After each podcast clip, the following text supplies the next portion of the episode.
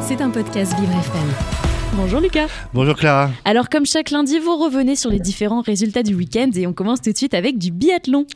Tout à fait Clara, on part du coup à Nové Mesto en République tchèque où se déroulent actuellement les championnats du monde de biathlon. Et côté français, nos biathlètes sont plutôt en forme à l'image de Julia Simon. Après le relais mixte remporté mercredi hier, la native d'Albertville en Savoie a été sacrée championne du monde sur l'épreuve de la poursuite en s'imposant devant l'italienne Lisa Vito et sa compatriote Justine Brezas-Boucher. Mais la performance tricolore la plus marquante de ce week-end, c'était vendredi sur le sprint féminin, puisque quatre Françaises ont pris les quatre premières places, avec dans l'ordre Julia Simon, encore elle, Justine Brezas-Boucher, Lou Jean Monod et Sophie Chauveau. Une performance tout simplement historique.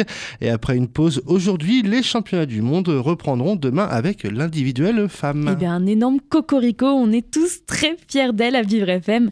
On enchaîne Lucas avec du rugby et le tournoi des Six Nations. La France s'est rattrapée après les débuts manqués hein, face à l'Irlande. Et oui Clara, et que ce fut compliqué, hein, sans vraiment rassurer, les hommes de Fabien Galtier se sont imposés face à l'Écosse à Édimbourg 20 à 16. Mais le résultat aurait pu être tout autre, les Écossais s'étant fait refuser un essai dans les dernières secondes. Dans l'autre match de samedi, l'Angleterre l'a emporté d'une courte tête face au Pays Galles 16-14. Et hier, l'Irlande a été sans pitié face à l'Italie Victoire du 15 du trèfle, 36 à 0. D'accord. bon alors, direction à présent à Doha avec une belle performance concernant nos Français du water polo. Et eh oui, Clara, les joueurs du sélectionneur Florian Bruzo se sont qualifiés hier pour les quarts de finale des championnats du monde de water polo en battant l'Australie sur le score de 11 à 8. Une performance qui leur a permis de valider leur participation aux Jeux de Paris cet été. Lors de son quart de finale prévu demain, l'équipe de France affronte la Hongrie, tenante du titre. Bien bon courage à eux. En football, hier soir avait lieu la finale de la Coupe d'Afrique des Nations, Lucas. En effet, Clara, et c'est la Côte d'Ivoire qui a remporté chez elle cette Cannes 2024 grâce à une victoire 2 buts 1 face au Nigeria. Après deux défaites en phase de groupe et un sélectionneur qui démissionne en plein tournoi, c'est un succès quasiment inespéré pour ceux, pour ceux que l'on surnomme les éléphants. C'est la troisième Coupe d'Afrique des Nations euh, de l'histoire pour la Côte d'Ivoire.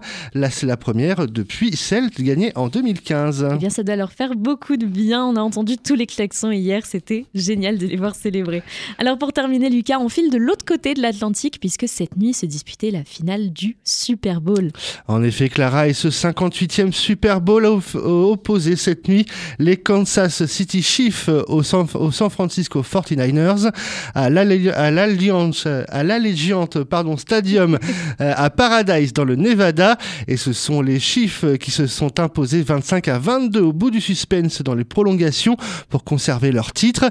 Une victoire qui a ravi la chanteuse Taylor Swift, petite amie du receveur de Kansas City, Travis Kelce. C'est aussi le quatrième Super Bowl de l'histoire pour la franchise du Missouri. À noter, Clara, que cette année, c'était le chanteur Usher qui a assuré le show à la mi-temps de cet événement, l'un des plus suivis au monde, puisque chaque année, c'est plusieurs centaines de millions de téléspectateurs devant leur télé. Et eh bien évidemment, on regarde tous avec impatience Rihanna l'année dernière, Beyoncé, Prince à une époque. Michael, Michael, Jackson, comment l'oublier bien sûr. Jay-Z, Snoop Dogg, enfin voilà, que, des stars. Ben, les légendes au final.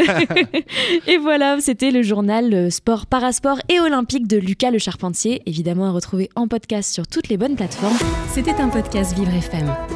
Si vous avez apprécié ce programme, n'hésitez pas à vous abonner.